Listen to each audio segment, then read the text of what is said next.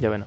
Lo que pasa es que ayer estaba en un- una reunión con una profe de, de un ramo porque voy a ser ayudante, pero ya da lo mismo el ramo. La, la cuestión es que Ulala, yo, señorita. yo pregunté, oye, ¿cuándo comenzaban las clases? Y me dicen, este lunes. Y yo, ¿qué? y no me había enterado. O sea, ha- han habido mails, pero yo nunca los leo, así que sé que es culpa mía, pero, pero igual fue impactante. Y qué bueno que me enteré, porque si no hubiera faltado hasta que me entere. Claro, en, en noviembre, profesora, las clases van a comenzar en algún momento. Oye, oye, oye, estamos ya grabando Ya comencemos entonces. para dar la bienvenida a este primer capítulo de la segunda temporada de... Vivimos. Tenemos una nueva temporada, porque vivimos mucho. Lamentablemente. muchas cosas. Oye, y hablando de vivir mucho, desde que nos fuimos pasaron muchas cosas, como que terminamos nuestro último capítulo y pam, pam, pam, bombardeo de muchas noticias que no tratamos porque, bueno, estábamos en receso. Sí, sí, todo esto de la FP, el 10%, eh, ¿qué más? El, bueno, el lamentable caso de, de Ámbar. Eh, también ha ocurrido lo de lo que ha pasado en el sur. Claro.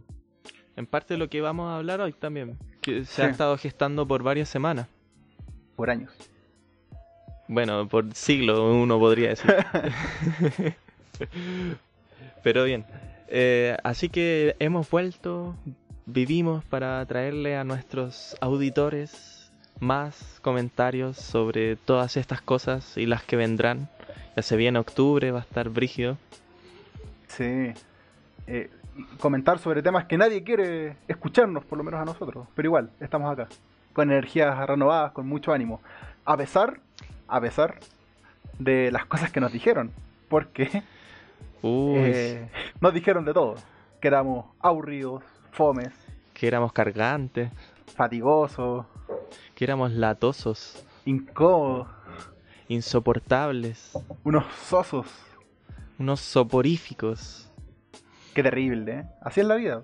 Pero eh, estamos aquí con, con ánimo y con muy renovados. De hecho, podrán estar dándose cuenta que eh, cambiamos nuestra imagen de presentación. Sí, sí, tenemos un logo hermoso. Low cost. Aquí. Sí, es que es muy chistoso porque no sé si alguna vez escucharon la temporada pasada cuando conté que había contratado un logo y salió súper mal.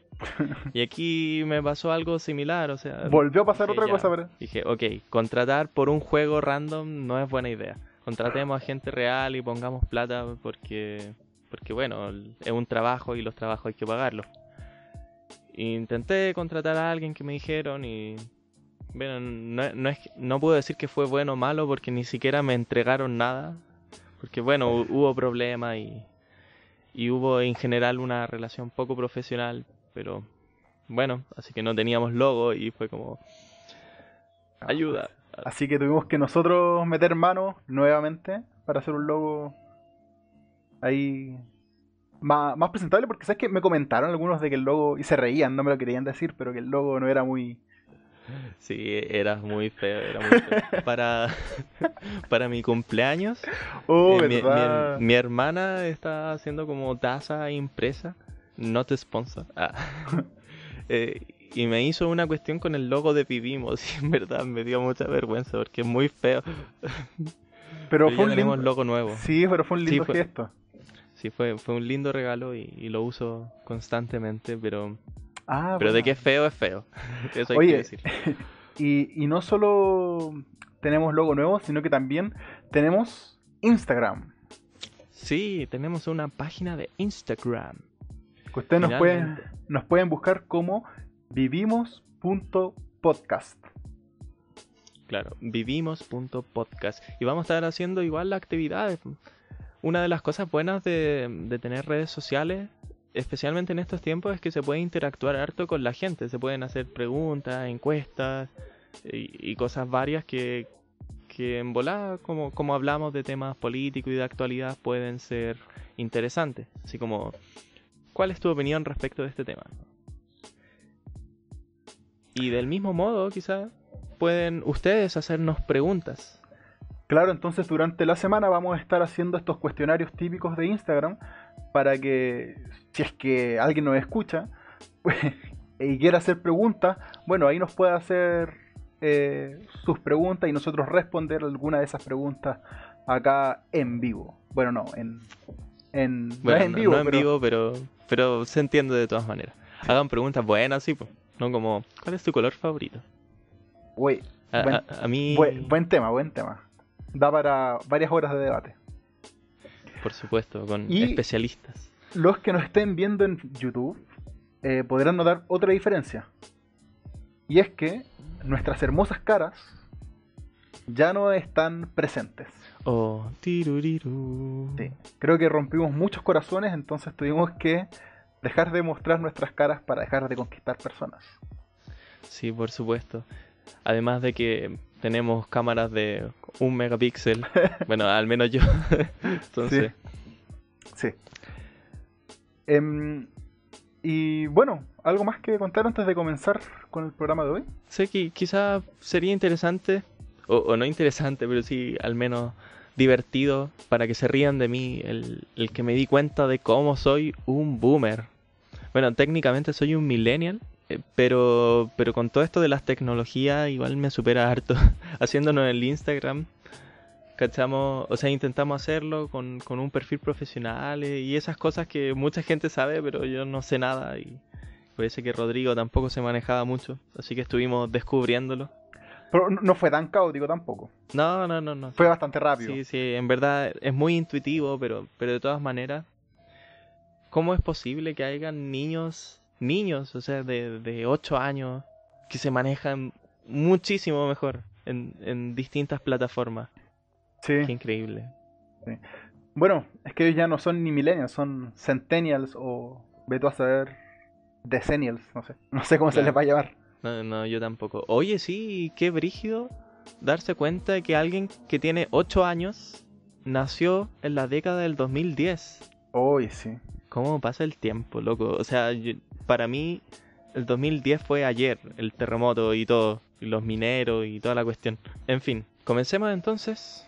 Sí, y, vamos a comenzar, bueno, generalmente comenzamos con esta Fake Hunter, pero en esta oportunidad no tenemos Fake Hunter, sino que tenemos una sección nueva.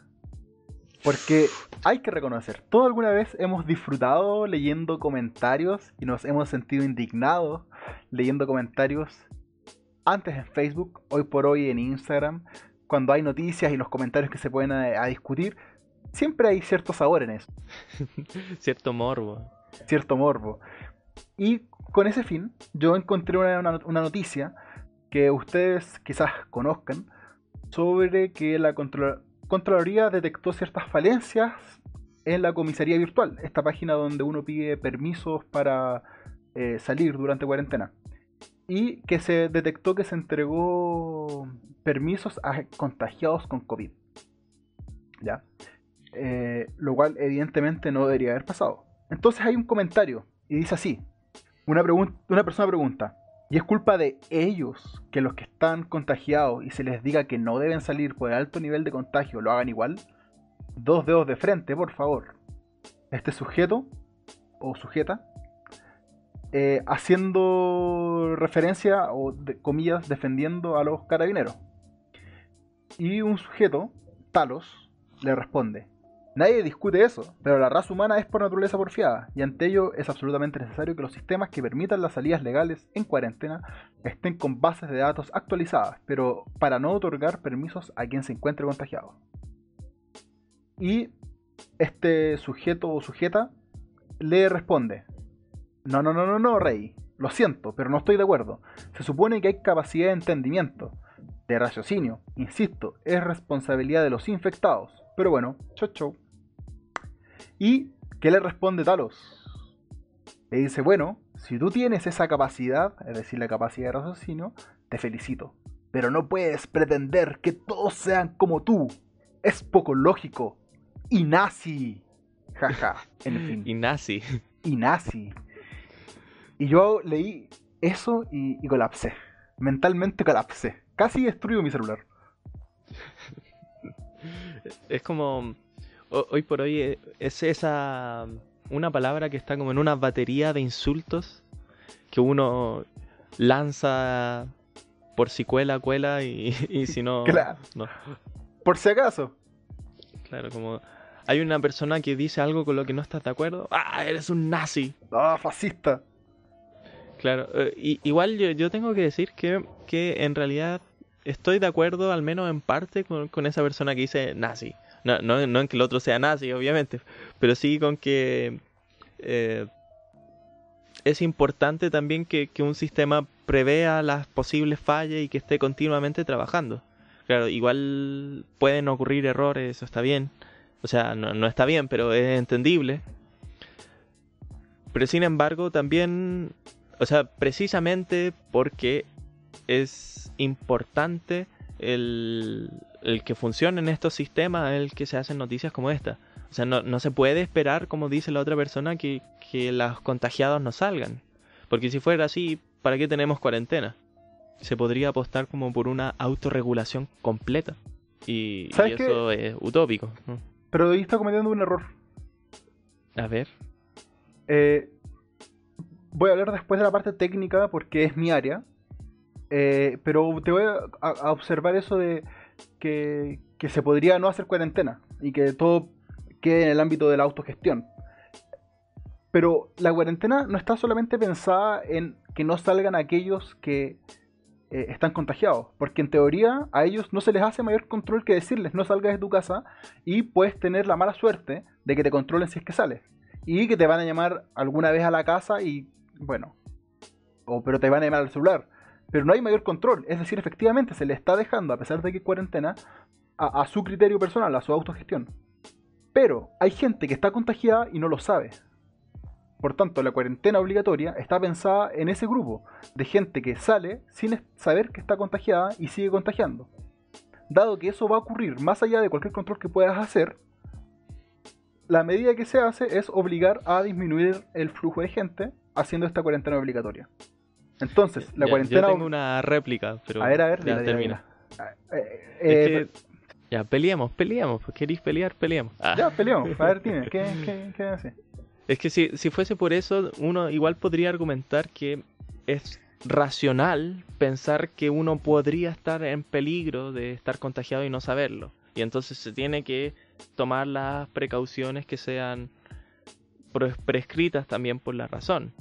O sea que, que si uno va con el argumento de hay que se necesitan dos dedos de frente para que la gente actúe con no sé cómo decirlo Con para que el- claro para que la gente sea responsable y actúe en favor de- del resto Eh, lo mismo podría aplicarse también para la gente que no sabe que está contagiada No, porque ahí lo estás dejando a la subjetividad.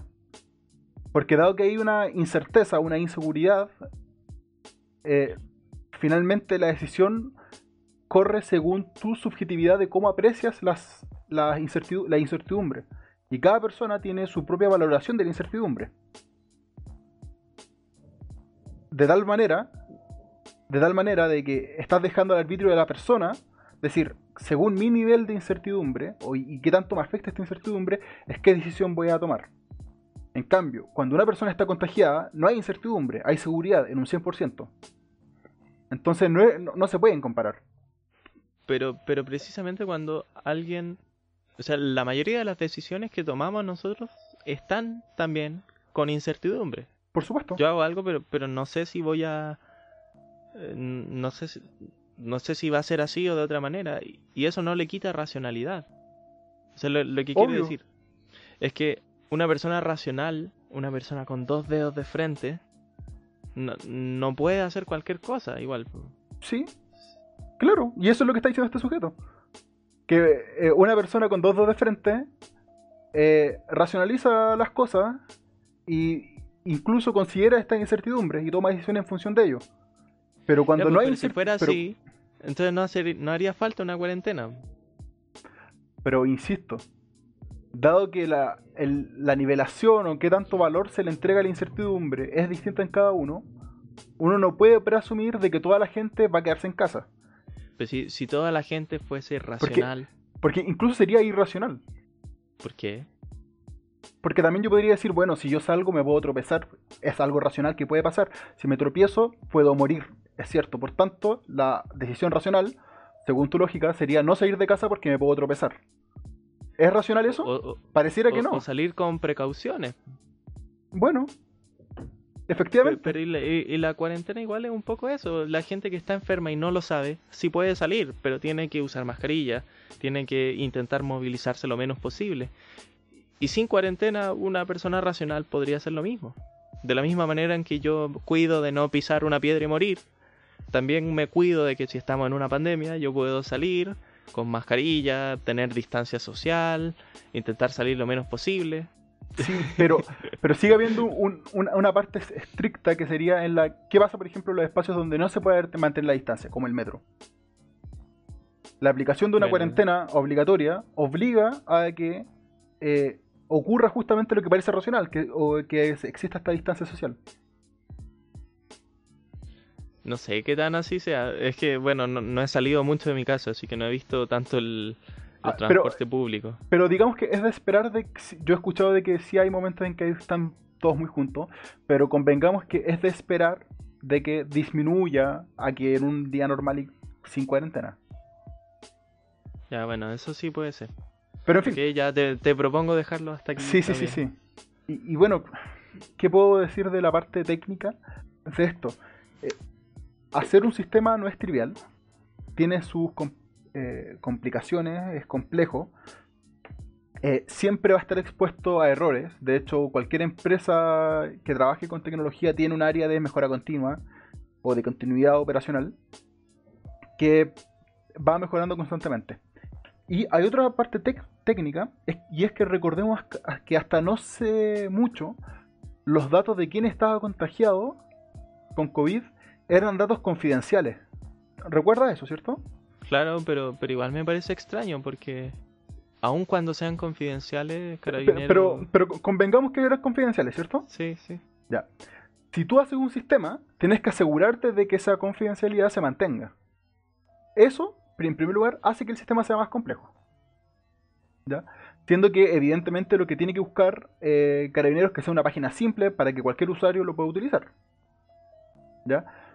Eh, pero supongamos que se logra integrar con el sistema de datos eh, manteniendo esta confidencialidad dado cómo estaba construido el sistema, era muy fácil vulnerar, vulnerarlo y lograr obtener la lista completa de quiénes, de qué persona estaba contagiada. Porque bastaba que yo tuviese tu root para yo entrar a la página, poner tu root y saber que me dijera, lo siento, tú no puedes salir porque estás contagiado. Es decir, yo todos los días podría entrar, poner una lista de root de la gente que me interesa saber si está contagiada y sabría inmediatamente si estaban contagiados o no. Claro. Pe- Pero, en caso que no le estén, le estaría usando un permiso, ¿o no? Sí, sí, pero eh, eh, rigiéndonos estrictamente por la confidencialidad. Ya, sí, está bien. Eso es lo que me acordé de... No sé si, si cabe llamarlo de meme o qué, pero como no, no hay más tóxico que pedirle los permisos a tu ex para que no pueda salir. Sí, Fue como, ¿qué onda? sí, sí, sí lo había visto. Pero en fin, entonces eh, me molesta de que, que la- evidentemente la gente puede tener opinión, pero me molesta que la gente se lo dé como reforzando su argumento de que los pacos son pencas porque ocurrieron estas cosas en, en la página, siendo que es un tema absolutamente no trivial, que es más complejo de lo que uno imagina. Eh, Es un insulto prácticamente para los que trabajamos en esa área, ¿cachai? Que lo simplifiquen de esa forma. A mí por lo menos me molesta. Si, en- si entendí bien, igual eventualmente la gente puede pensar que sean pencas, pero por otro argumento. Y no por eso. Ya, obviamente. Obviamente. Pero la idea siempre es intentar de que tus argumentos sean lo más sólidos posible. Y creo que utilizar esta página como argumento le quita solidez a... Claro, es como llamar nazi a alguien por querer que sean racionales. Claro. Oye, vamos con el tema que nos convoca hoy. Claro, es bien curioso cómo vamos de, de un extremo al otro, porque primero estamos hablando de carabineros, de su sitio web, y ahora hablamos sobre nuestro tema principal, que vamos a hablar sobre el caso de los mapuches y todo lo que está pasando. Por eso decíamos que, que era una problemática que lleva siglos. Sí. Entonces, bueno, ¿qué ha pasado con todo esto? ¿Cómo le explicarías a un, no sé, un extranjero, a alguien que realmente no cacha nada? Así como a grandes rasgos. Eh, oh, es muy complicada la pregunta. Es... Sobre todo lo que está ocurriendo ahora, es... se me ha hecho un poco difícil entender bien qué está pasando. Eh, pero hay que entender de que este es un conflicto de hace muchos años, desde tiempos de la colonización, que, que ha tenido sus altos y bajos, eh, que a comienzos del... a finales del 1800 y a comienzos del 1900 también tuvo otro punto importante con, con la pacificación de la Araucanía, con la entrega de tierra y después cuando se les quitaron tierras de forma no legales. Y, y eso se ha mantenido en el tiempo hasta, hasta el día de hoy. Y, y, hoy se ve una mezcla, una mezcla entre eh, lo que ha pasado con Celestino Córdoba, eh, Machi Mapuche. Es un macho, ¿no? Eh, creo que sí. A ver, voy a buscar mientras tanto. Pero en todo caso, un machi es una autoridad religiosa de los mapuches. Una autoridad religiosa eh, que fue detenido, acusado eh, por estar involucrado en la muerte de un matrimonio en un incendio en la Araucanía. Eh, sí, sí, es un machi. Es un machi. Él se llama Celestino Córdoba. Él fue condenado a 18 años, si no me equivoco. Eh, y bueno, fue el año 2003 o 2014, por ahí que fue condenado. Y ha sido un tema muy bullado porque se ha hablado de eh, terrorismo por parte de los mapuches, se ha hablado de presos políticos por parte de que el Estado tiene a mapuches como presos políticos. Ha habido acusaciones de racismo han habido eh, muchos, muchas aristas en este caso. Claro. Eh, y, es bien complejo también. O sea, cuando me enfrento a la situación como ya, ¿qué puedo decir yo a la gente que nos está escuchando? Eh, quizás no podría decir algo como, ustedes tienen que pensar esto, tienen que pensar esto otro. Pero creo que sí, a lo mejor podríamos hablar sobre algunas cosas que no son definitorias, pero que sí podrían contribuir a toda esta situación. ¿Ya? Por ejemplo. Eh, por ejemplo, a propósito de, con todo esto que ha pasado en los últimos días de la toma de las, algunas municipalidades en Temuco y, y luego la esto que se hizo viral de que un grupo de ciudadanos en toque de queda fueron a desalojar. Se me va la palabra. ¿Cómo? A intentar desalojar. Claro, a, intentar desalojar a estos ocupantes junto con cantos y, gritos que, se pueden acusar de racistas, como el que nos salta es mapuche, eh, y un ambiente bien feo. a propósito de esto, igual hubo mucha repercusión. Bueno, si ustedes no están escuchando en Chile, como es lo más probable, eh, lo vivieron hace la semana pasada. y es bien curioso porque lo que yo me di cuenta es que entre los dos bandos que se arman, eh, se, intentaban como negar una parte de lo que estaba pasando. Eh, por ejemplo, eh, los la gente que, que, está como a favor de la causa mapuche decían estos son racistas, estos son racistas, pero a la crítica de los otros que era que estaban haciendo algo violento como una toma de, de una municipalidad dicen, no, no, es que no... Como que desameritan la, la violencia que está y se amparan en, en que están buscando una justicia social. Mientras que por otro lado, eh, desacreditan todo, todo este estigma social, todo este racismo que uno puede pensar que sí, es cierto, pero, pero estos dicen, no, no, no, estos son esforzados trabajadores que están aburridos de la violencia reiterativa que surgen y que... O sea, como que el peso de, la narrativa está en la otra cuestión. Y se produce una cuestión bien incómoda porque ambos bandos eh, intentan como desacreditar lo que el otro reclama por medio de... Eh, por medio de otro elemento que los desacredita, Claro, y, se vuelve a ver esta lógica que, hemos hablado otras veces, que es llevar a los extremos. Que, mm, que tú miras al frente y dices, pero mira a esa gente, está al extremo, son unos racistas, son unos fascistas. ¿Qué es una Son expresión? nazi. son unos nazis, que es un extremo de la situación. Y por otro lado, eh, están a los que los acusan de ser racistas, fascistas, que miran a la comunidad mapuche y dicen, oye, son unos terroristas, son unos delincuentes, violentistas. Desde Claro. su posición, mirando al extremo. Entonces finalmente se genera nuevamente esta polarización que se da en tantos ámbitos.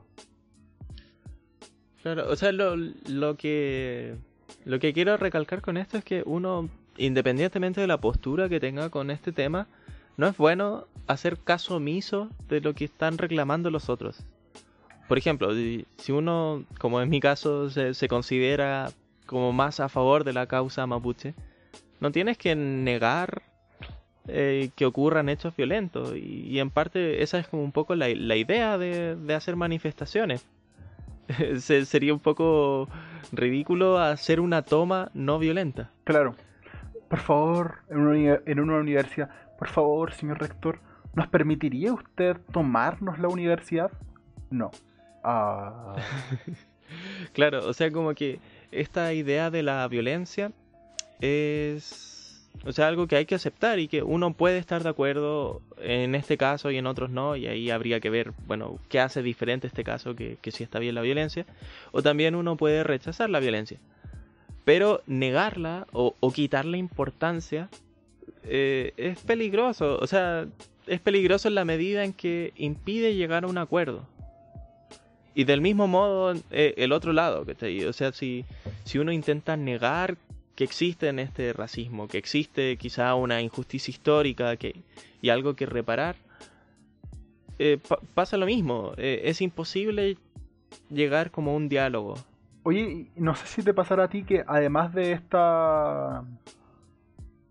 eh, de esas nega- negaciones que se da de un lado hacia el otro, eh, ¿no tienes la sensación de que se da un poco de como una visión de que se plantea un grupo, según tu postura, como si fueran súper buenos, casi unos santos, unos justicieros? Por ejemplo, no, son vecinos preocupados, trabajadores que están luchando por su porque están aburridos de vivir estos crímenes y del terror que, que hay en su ciudad, que están ahí para luchar por sus derechos. Oh, qué buenos son estos ciudadanos. Y por otro lado tenéis, no, es el pueblo mapuche, que durante años ha estado luchando ahí para reivindicar la posesión de sus tierras y ser eh, considerados dentro del país. Y, en ambos casos son discursos como que si fueran absolutamente buenos unos y absolutamente buenos los otros. No sé si te da esa sensación. Yo, no utilizaría la palabra bueno porque lo tengo como asociado a otro lenguaje, o sea, al típico discurso de no son blancas palomas. no sé por qué lo dije con esa voz. Eh, pero sí reconozco contigo que se intenta dar como una visión muy simplificada de las cosas. Claro, claro, porque eh, evidentemente este es un problema, ya dijimos, histórico. Y no solo eso, este es un problema que tiene muchas aristas y que dentro de cada grupo hay distintas visiones. Sí, sí, por supuesto. Yo no tengo dudas de que hay mapuches que consideran que otros mapuches son violentos. Sí, Y de- también creo que hay muchos que están eh, en desacuerdo, por ejemplo, con lo con reivindicación mapuche, pero que tampoco están interesados en ser racistas. claro, claro, sí. Entonces, venir a hablar de absolutismos es trivializar un problema como este. Sí, sí, es cierto. Y es que, o sea, lo, que quiero decir con, esto del diálogo no es como que se vaya a solucionar las cosas una vez se reconozcan todos los hechos. O sea, no es que se vaya a solucionar, pero quizás recién ahí se va a poder, eh, al tener un escenario en común, intentar llegar a acuerdos mínimos, por lo menos. O sea, una vez se reconoce que hay intereses en juego, que por un lado tenemos gente con su propiedad privada y- y un país con un estado de derecho y por otro lado hay una propiedad ancestral y, lo que uno puede pensar que es una injusticia histórica. Es decir, cuando se tengan en la mesa todos los intereses que están en juego, eh, recién entonces se, se puede intentar abarcar el conflicto desde su complejidad, porque es un tema complejo, como, como dices tú, Rodrigo. Claro, y, no solamente em, quiero hacer una aclaración, una acotación a tu, a tu comentario.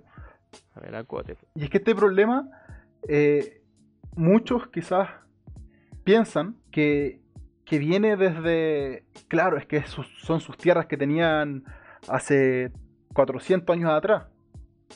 Y uno podría decir, ya, pero... Pucha, yo también podría decir, no, mi abuelita tenía este territorio hace mil años atrás así que me pertenece a mí. ¿Cachai? La, abuelita vieja. la abuelita vieja, claro.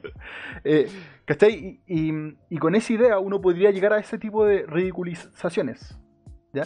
Pero el punto acá, más, más actual aún, y más grave aún, no, no sé si más grave, pero ya, permítame usar esa expresión, más grave aún, es que cuando ocurrió esto de la pacificación de la Araucanía, eh, se les quitaron sus territorios. Y algunos espacios, ah, creo que se les llaman reducciones, se les dieron a ellos, a grupos mapuches. Y también otros territorios se le dieron a colonos. El punto es que cuando se hizo esa entrega de territorio a los mapuches, estas reducciones, la condición es, de que no se les podían quitar, eran inalienables. Sin embargo, posteriormente llegaron eh, grupos con trucos legales y comerciales y se los quitaron. Y esos territorios que le quitaron fue una... Eh, ya que, haya sido una compra, es una compra que se debería considerar ilegal. Y hasta donde yo entiendo lo que hoy por hoy se reclama son por esos territorios entregados legalmente por el Estado chileno. Y no precisamente los territorios que tenían hace muchos años atrás, sino que el territorio que legalmente un día Chile como Estado le entregó a los mapuches y que luego gente externa se los quitó. Ya, no, yo no me enteraba de eso. Y, hay muchas cosas también que ignoro y, bueno, supongo que no se puede hacer mucho. Probablemente nuestros auditores también. Pero sin ser un especialista me puedo dar cuenta de que es un tema muy complejo porque hay mucha diversidad. Como decías antes, no todos los mapuches prefieren utilizar métodos violentos. Bueno, una, huelga de hambre no, es violenta. Por supuesto. Eh, pero también hay, hay otras cosas que complican todavía más el problema, porque hay algunos mapuches, digamos, que están integrados al Estado chileno y que, que bueno, quieren, quieren vivir dentro del Estado Mientras que uno podría pensar también que hay otro grupo que no quiere vivir bajo el alero del Estado chileno, que quieren ser algo que está afuera, no necesariamente otro Estado, pero, pero sí una comunidad autónoma. Una autonomía, claro. Claro, pero, que, no está bajo el alero legal de, Chile. Y eso es bien complicado porque cómo un Estado va a afrontar algo que, que lo excede que va como más allá de su soberanía. Ahora, lo que eh, se ha planteado es mucho esta posibilidad de crear estas autonomías como hay en otros países. Por ejemplo, en España. O, en México también. Bueno, en, muchos países. En, Bolivia también. En muchos países. Entonces, em, no, es un problema que, que sea nuevo en el mundo. Sí, sí, y, a propósito de toda esta discusión de la nueva constitución, una de las posibilidades es, por ejemplo, dar autonomías y, que, el, por ejemplo, hayan escaños que estén reservados al pueblo mapuche en la Cámara Alta. Por ejemplo. E, esa es una de las cosas de... una de las alternativas en diseño institucional que, que pueden ofrecer respuestas a este problema, pero no son respuestas perfectas porque ¿Qué pasa con esa gente que no quiere ser parte del Estado? Obviamente no puedes solucionarle eso dándole puestos en la cámara alta, porque eso es integrarlos al Estado. Claro. Ahora yo no sé qué tan tantos habrán con esas intenciones. Lo que yo he escuchado de un experto del tema es que decía de que eh, la verdad es que los mapuches en general no buscan independencia. Lo que buscan es autonomía, pero no buscan una independencia. Y que Claro. esa es una visión que se ha intentado como dar, pero que es ridícula. Ahora, ¿sabes qué? Me gustaría abordar un tema antes de seguir con esto. Ya, es que personalmente eh, no veo que el Estado... A ver, y, y quiero dar, sé que pocas veces lo hago, pero quiero dar mi opinión respecto a este tema. Ok. ¿ya? Personalmente no veo que el Estado esté salva- sal- salvaguardando las culturas de los pueblos originarios. Eh, quizás muchos de los grandes logros que, eh, que han tenido los pueblos originarios han sido autogestionados por ellos mismos, sin que el Estado les esté brindando garantías o herramientas que lo faciliten. Y eso es preocupante. Eh, pero esta entrega de ciertas eh, herramientas que a veces quizás se dan, podrían ser pasos muy pequeños o, o, o los mismos autogestión que realizan estos pueblos se pueden considerar pasos muy pequeños. Y creo que el Estado chileno debería velar por la integración de estos pueblos. Pero no con esta integración desde un punto de vista sincrético, ¿ya? Sino que Eh, ¿Qué debería... quiere decir con eso? Sincrético. como que el pueblo mapuche debería adoptar ser chilenos, ¿cachai? Muchos dicen, oye, pero son chilenos. Y, y yo leía y escuchaba gente que comentaba de que hay muchos que dicen que no, si los mapuches vieran más noticias, si se centraran a escuchar la radio igual que nosotros, si leyeran las mismas cosas que nosotros, dejarían de ser tan mapuches y serían más chilenos, ¿ya? Y adaptarían estas costumbres chilenas. Y se acabaría el problema. Pero eso es una vista, es una integración sincrética, ¿cachai? Estás dejando, estás absorbiendo finalmente que ellos absorban toda la cultura chilena y que dejen de lado su cultura mapuche. Y creo que esa no es la integración que se debe dar, ¿ya? Más bien se tiene que hacer una, una visión más diversa, más holística, así la quise definir, y que aborde su realidad y permita que eh, se conviva de manera sana, tanto la cultura chilena, o inca, con la cultura mapuche. ¿ya? Y pienso en un, eh, en un religioso, a modo de ejemplo. ¿ya? Pensemos en un católico. Un católico en Chile tiene salvaguardada su libertad de culto, ¿cierto? Sí. Tiene la posibilidad de vivir su catolicismo, tiene la posibilidad de rezar, de ir a misa los días que tenga que ir, eh, participar en los ritos que tenga que participar, en fin. Tiene estas, eh, estas libertades garantizadas. Y pensemos que la religión es solamente una arista de la vida humana, de una cultura. Y ahora pensemos qué pasa con el pueblo chileno. ¿Dónde están esas garantías? Lo queramos o no, ellos tienen una cultura distinta, una relación de comunidad diferente, una relación con la tierra muy distinta y muy íntima. Y quizás se nos hace imposible a nosotros comprender. Por ejemplo, yo nací en Santiago, después me mudé a Melipilla, luego volví a Santiago, me he mudado tres veces. Yo no tengo ninguna ligazón con la tierra. Pero para ellos, para la identidad mapuche, la tierra, la concepción de, de hombre, la parte de ser de una comunidad, está muy ligada a la tierra en sí. Esto es elemental para ellos. Y si esto no se logra entender, eh, hay que pensar, bueno, ¿por qué será que los mapuches estuvieron luchando más de 300 años, viendo la pelea? Hasta el día de hoy siguen peleando. ¿Por qué?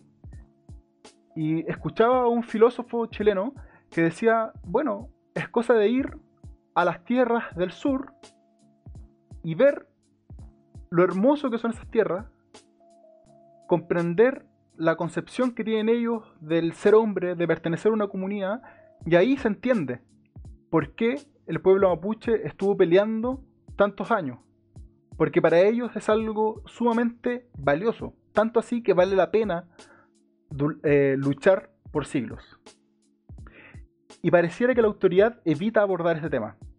Claro, dan algunas concesiones. Por ejemplo, en algún momento se dieron tierras. Pero recordemos que esta tierra es solo parte del problema. Pues no basta con tener tierra. Se hace necesario tener todo un sistema que permita que efectivamente se autodetermine el pueblo mapuche en esas tierras. Entonces se da esta pequeña concesión de tierra que quizás puede ser un gran avance respecto a lo poco que se ha avanzado históricamente, pero sigue siendo un pequeño paso y ¡paf! De repente, al lado de este pequeño paso, montón de pacos, montón de militarización en la zona. Entonces, ¿qué mensaje se está dando? Claro, un mensaje de que hasta ahí nomás. ¿Cachai? Y, y eso parece súper... A mí me hace mucho, mucho, mucho, mucho ruido. Em, claro. Y uno podría decir, bueno, sabes que sí, se, entiende por qué hay fuerzas armadas o por qué está, hay efectivos armados en la zona. Porque hay agricultores y dueños de tierras que necesitan seguridad. Pero parece un poco injusto que no se quieran seguir dando más pasos en paralelo con tal de resolver todo este problema. ¿Cachai? Claro. Eso. Eh, interesante, aunque, o sea, estoy muy de acuerdo con muchas cosas. Eh, hay algunas cosas con las que no tanto. Por ejemplo, eso de pueblo chileno. En realidad es como, ¿qué es el pueblo chileno? O sea, eh, lo que quiero decir es que ya hay muchas subculturas dentro de, este pueblo. Y, y, eso es como algo bueno, porque quiere decir, bueno, si ya tenemos tantas subculturas, ¿por qué no nos terminamos de integrar? No, de esta manera, como decías tú, que ya se me olvidó la palabra, pero, pero esto como de integrar a la fuerza, a, a los sincretismo. Eso, no, no buscar una integración sincrética, sino que puedan ser como, como son y como quieren ser en el futuro. Y no sé, si, de repente alguien quiere vivir el sueño americano, bueno, podría ser, pero, pero si no, no. Bueno, y junto con las distintas comunidades que ya hay, aquí en Chile hay, hay comunidades que son descendientes de árabes, por ejemplo, que son, igual es una comunidad importante, creo. Sí, pero sabes que hay que hacer una distinción, o sea, es súper distinta esa subcultura con la cultura mapuche. Sí, por supuesto, porque, o sea, los, mapuches tienen, tienen como todo este pasado que los avala y, que es valioso también. Claro. Entonces hay uno, porque claro, si uno sigue tu, lo que tú estás diciendo ahora, uno podría decir, bueno, que cada subcultura tenga su propia autonomía. No, no, no, no, no, quería decir eso. simplemente quería decir que el pueblo chileno, que ya es suficientemente diverso y que las mismas personas, al menos algunas, muchas, pueden entender con facilidad que, existen otros modos de vida que, son distintos al mío, pero que son igual de válidos. E, eso era todo lo que quería aportar. Ah, claro, claro, sí. Pero también es cierto, ahora lo pienso como santiaguino, ¿no? Eh, que existe mucho desprestigio tradicional y cada vez menos afortunadamente hacia los indígenas en general y, los mapuches en particular. Cuando yo era chico se usaba mapuche como insulto. ¿En serio? Sí, o sea, como, ah, tenéis cara de mapuche, es como eres feo. Eh, y, ahora, se, usan otras expresiones. Como tenéis cara de peruano. Claro. O lo, sea cual, que, lo cual también es súper eh, cuestionable. No, pero es que era como todo un pack de lo mismo. O eres peruano, eres indio, eres mapuche. En, el mm. fondo es, no eres caucásico, no eres europeo, no, no eres gringo, ¿cachai? Y afortunadamente, bueno, esas cosas han ido cambiando con el tiempo. Lo mismo que se creían como que los indígenas, por tener otro modo de vida, eran como inferiores, salvajes. Como más, más tontos, salvajes, claro. Por ejemplo, eh, recuerdo que cuando era chico, no, no, sé dónde escuché esto, pero, pero era algo usual creer que los indígenas no sabían matemáticas. Y, es una tontería, ¿y por qué no van a saber matemáticas?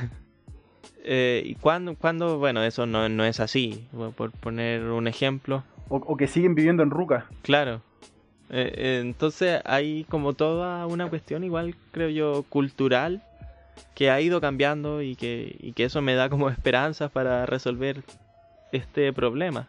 O, no para resolverlo, pero sí para aportar un poco. Oye, hagamos una aclaración como, como podcast. siendo, siendo enérgico. No, más que aclaración es ratificar algo. Ser mapuche para nada es un insulto. Y a mí, de verdad, de verdad, cuando escuché eso, el que nos salta es mapuche, me pareció indignante. Porque yo no soy mapuche, no tengo tampoco interés en serlo, pero no porque encuentre algo malo, sino porque simplemente no pertenezco. Pero no tiene absolutamente nada de malo y que lo usen, porque el típico grito, el que nos salta es lo que sea, se utiliza para eh, hacer referencia a algo que sería malo, ¿cierto? Por ejemplo, el que nos salta es Paco, hace referencia de que, bueno, no saltáis Paco y Paco es, no sé, para algunos un bastardo, ¿cachai? Entonces se utiliza a modo de insulto. Evidentemente se intenta utilizar a los mapuches como si fuera un insulto y, eso en verdad me parece... Me da tanta vergüenza que hayan compatriotas chilenos que tengan misma nacionalidad hacer eso. Bueno, sí, ah. pero vivimos en una sociedad donde en parte hay gente así y, y, ¿qué se le puede hacer? O sea, yo personalmente lo único que puedo esperar es a que eventualmente mueran y que sus hijos no sean así. Porque es muy difícil cambiar ese tipo de cosas en la gente. Especialmente los que ya son más adultos y que tienen esta visión más cerrada. Pero bueno. Eso. Por favor, usted que nos esté escuchando, no salte, no salte. y seguimos entonces de, después de esta pausa. Yo me tomé un cafecito. Y estamos listos para seguir viendo este tema que igual es bien interesante. No sé tú cómo la has pasado. Fome, fome, fome, fome. No, no, sí, súper interesante. Creo que estuvo interesante, interesante la conversación. Claro, hay un tema más que me gustaría tratar, eso sí. Pues dale. Mira, lo que pasa es que en una noticia de cooperativa de hace unos días, concretamente de hace tres días, eh, se trataban este tema de los nuevos ataques a incendiarios a los camiones y tal. Y entre otras cosas aparecía una cita del intendente de la Araucanía, Víctor Manoli, que decía que estos son, cito, actos terroristas. No tienen otro calificativo. Terminó la cita.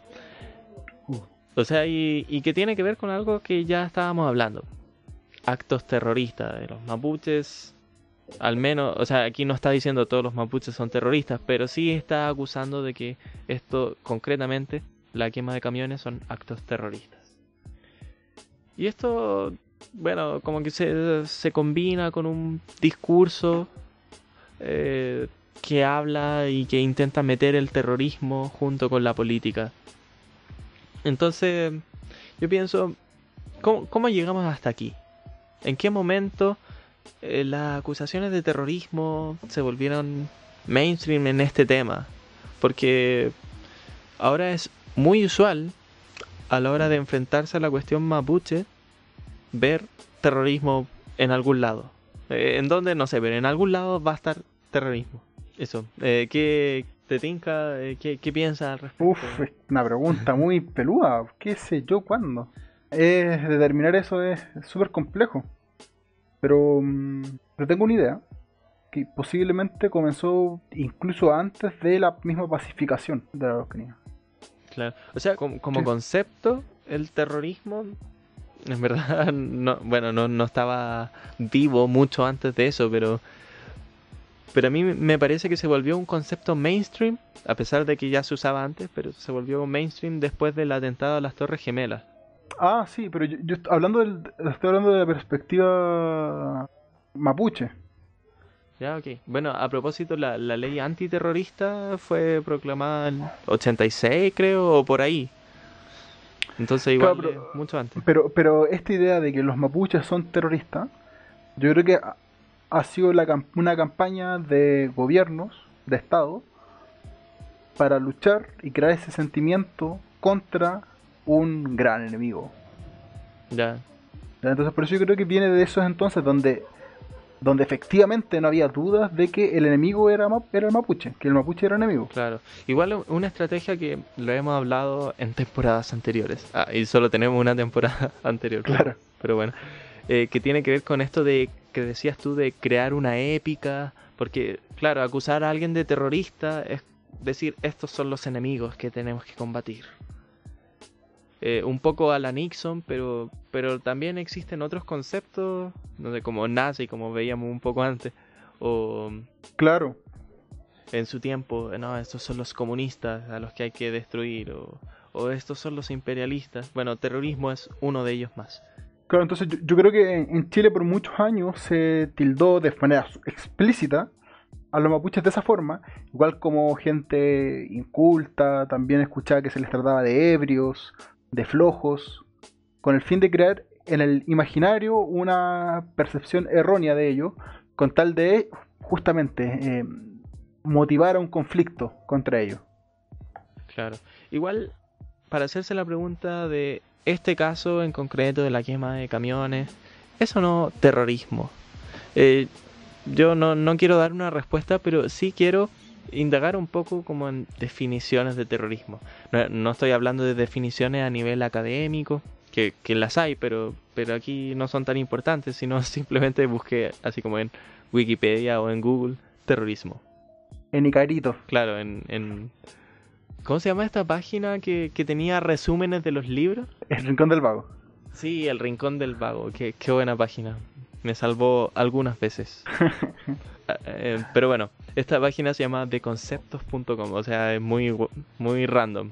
Y dice, podemos definir al terrorismo como una ideología que poseen y llevan a la práctica grupos civiles eh, violentos que pretenden mediante el uso planificado del terror, y esto es lo importante, que usan el con el uso del planificado del terror, sembrando pánico en la sociedad mediante crímenes u otros atentados contra personas o bienes, desestabilizar a un gobierno o conseguir ciertas reivindicaciones. Entonces, el objetivo del terrorismo, de acuerdo con esta definición, sería desestabilizar al gobierno o conseguir ciertas reivindicaciones.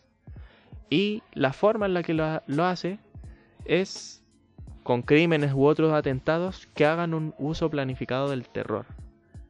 Entonces, de acuerdo con esta def- definición, cuando uno se pregunta, bueno, este, este incendio de los camiones, ¿qué es lo que busca? ¿Busca crear el terror, crear el pánico en la sociedad? ¿O busca simplemente ser un acto de deli- delincuencia? Y ahí estaría la diferencia entre un terrorista y, simplemente un delincuente, que, que no es po- poca cosa, hay que decirlo igual. Entonces, no- bueno, si, si uno cree en esta definición, que uno la toma como válida, a lo mejor en muchos casos sería incorrecto decir que los mapuches son terroristas, o, en o más en concreto, que ciertos mapuches que eh, luchando por sus causas hacen atentados, lo hacen con motivaciones terroristas. No, no sé qué te parece. O, o dirías que sí caben dentro del concepto y que...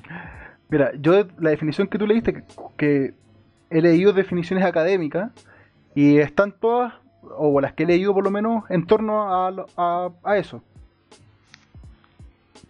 Claro. Eh, no sé si tú quizás has leído algo muy distinto. No, no, no, sí, o sea, en Pero- realidad todas apuntan un poco a esta intención de crear terror, que de ahí viene la palabra. Y, y yo creo que son tres elementos importantes. Primero, civiles, hecho por civiles. ¿ya? Dos, terror. Causan terror. Tres, eh, hay un aspecto ideológico de fondo. Entiéndase esto como una reivindicación o como decía, eh, que era atentar contra el gobierno, ¿no? Claro, desestabilizar a un gobierno o conseguir ciertas reivindicaciones. Claro. Eh, y ahí comienzan los matices. Porque está en la intencionalidad. ¿Cuál es la intencionalidad que hay atrás de la persona que lo está cometiendo? Y eso es donde uno eh, puede comenzar a, a imaginar, elucubrar cosas. Pero es súper riesgoso eso. Porque uno puede estar súper equivocado. Claro, ¿ya? Eh, y uno podría decir, efectivamente, la quema de camiones es con el fin de reivindicar la causa mapuche. sí, que no parecería loco si uno escucha los discursos de los mismos mapuches. sí, Eh, efectivamente los mapuches son civiles, claro. ya tenemos dos de tres. La pregunta es, ¿tienen la intención de causar terror en la población? Sí, eso parece un poco más Y ahí es cuando, Sí. y ahí es cuando, por ejemplo, un agricultor te diría, por supuesto, por supuesto que quieren causar terror, quieren que yo tenga miedo de tal forma que yo deje mis tierras. Mm, bueno, sí podría decir eso. Podría decir eso. ¿Te das cuenta? Creo que ahí ese es el matiz súper importante. Es la intencionalidad. Causar terror. Y ahí, eh, como concuerdo contigo, de que queda muy abierta la pregunta y casarse con una respuesta es un riesgo del punto de vista de la imparcialidad, comillas. Claro. Y, igual a propósito de esto, la, la, ley antiterrorista tiene este problema, porque ¿cómo probamos la intención de este presunto terrorista o esta presunta terrorista o organizaciones terroristas? Eh, puesto que no sabemos si cuáles son sus intenciones, a, menos que lo confiesen, algo así. Y eso muestra que el uso de este término a la hora de enfrentar problemáticas como la mapuche o, otras no son del todo satisfactorias. Pero además de eso, uno podría darle una vuelta de tuerca al término, porque no solo se habla de terrorismo en estos contextos, sino también de otra cosa, que es el terrorismo de Estado, y que se refiere un poco a a, lo mismo, pero con la, la, diferencia en que ahora quienes hacen estos actos terroristas que cumplen los mismos requisitos, excepto que ya no son civiles, sino que es el propio Estado, la, la clase dominante. Entonces, bueno, sería lo mismo, pero, pero ya, ya no civiles, sino el Estado. Por eso es terrorismo de Estado. Y que, bueno, obviamente el objetivo no es desestabilizar al gobierno, porque ellos son el gobierno, sino que el objetivo vendría a ser eh, claro, aquí, aquí tengo otra definición de, lo mismo. Que dice, cuando el Estado a través de sus gobernantes reprime a la población, la hostiga, la persigue de modo sistemático para poder llegar a dominarla a través del temor, evitando cualquier acto de resistencia a la opresión, esa manera de actuar recibe el nombre de terrorismo de Estado. O sea que el objetivo es dominar a la gente a través del temor, evitar la resistencia. Y un ejemplo típico, bueno, no sé, el régimen de Stalin con, con el Gulag y, todas esas cuestiones, o la Operación Cóndor en Latinoamérica, esos son como ejemplos típicos que se dan. Y, de hecho es bastante curioso que hoy por hoy se, se tiene, es ampliamente aceptado que la dictadura es un ejemplo de terrorismo de Estado. Eh, que, busca implementar un cierto modelo político por medio del terror, de, detenidos, desaparecidos, por, ejemplo. Eh, y, es bien curioso que en ese contexto, o, un poco después, pero, pero con el mismo dictador, se crea la ley antiterrorista. Entonces es irónico, cuando menos. Ahora se da algo curioso, porque nuevamente eh, existe mucha gente que acusa al gobierno de, como dijiste tú, de causar este terrorismo de Estado. Y recordemos la típica consigna de que Piñera dictador, que estamos en una dictadura, bla, bla, bla. Y, se cumple la misma lógica. Uno puede decir, son tres elementos, nuevamente. Estado, terror o temor y eh, el objetivo que sería la, la dominación. Eh, sin resistencia. ¿ya? Y uno nuevamente se podría eh, preguntar, ¿está el Estado? Sí, está el Estado. ¿Está la dominación? ¿El objetivo de dominar sin resistencia? Y uno podría decir, mira, quizás podría ser. Está el temor y nuevamente está el matiz. Claro, quiere Piñera tener o, no Piñera necesariamente, pero quiere el gobierno causar temor a sus ciudadanos de manera que no pongan resistencia a nada? Y ahí tú le podrías preguntar, quizás a la persona que está, quizás al mapuche, si tú le preguntas, efectivamente, para él el Estado sí le está causando temor. De la misma forma que si tú le preguntas al agricultor si está sintiendo temor y terror, el mapuche quizás sí está sintiendo temor y terror por parte de del Estado cuando se militariza la Araucanía. Claro.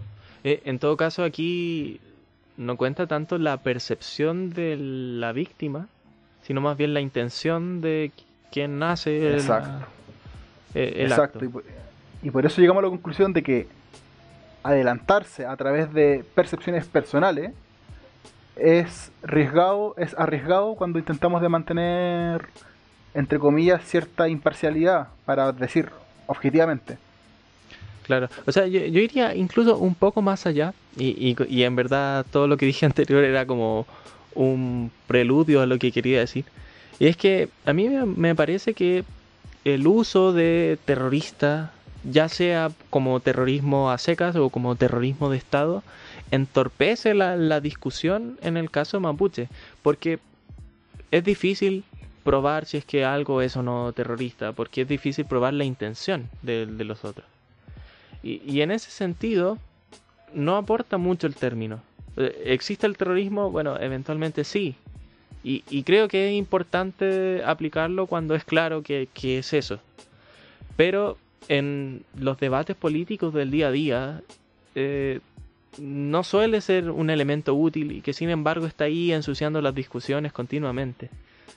Entonces, bueno, eso, a mí me, parece que acusar de terrorista tanto a los mapuches o tanto a, los manifestantes que, entre otras cosas hacen eh, manifestaciones violentas como bueno quemar un quemar un camión eh, acusar de, de terrorista a ellos o a los o al Estado que envía militares a la zona o lo que sea, eh, impide tener discusiones un poco más serias del tema.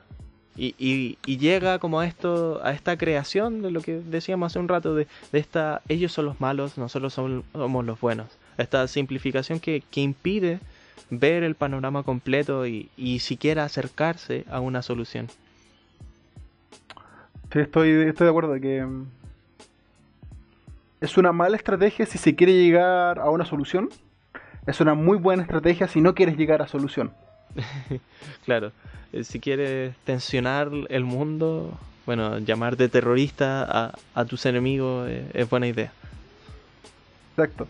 y, bueno, uno podría decir, bueno, quizás esa es justamente la intención. O sea, si dos sujetos acá grabando un podcast que a nadie le importa, llegan a esa conclusión, ¿cómo el gobierno, el Estado, no va a llegar a esa misma conclusión. Es que nosotros somos la luz de, la esperanza del mundo. Así que. Así es. Contrátenos, por favor. ya se lo hemos dicho tantas veces. Bueno, pero eso, ¿algo más que agregar? Eh, no, nada más. Nada más. Ya, recordemos entonces que tenemos un Instagram y que vamos a estar recogiendo preguntas, además de haciendo nosotros preguntas a ustedes para conocerlos un poco mejor, quizás, o quizás no. Vivimos.podcast. Sí, vivimos.podcast. Así que eh, veamos si, si, hay preguntas interesantes y, y, la otra semana las vamos respondiendo entre medio. Ojalá que les haya gustado este capítulo y se vienen una nueva temporada con muchas cosas emocionantes. Así es. Ya, nos despedimos entonces. Adiós.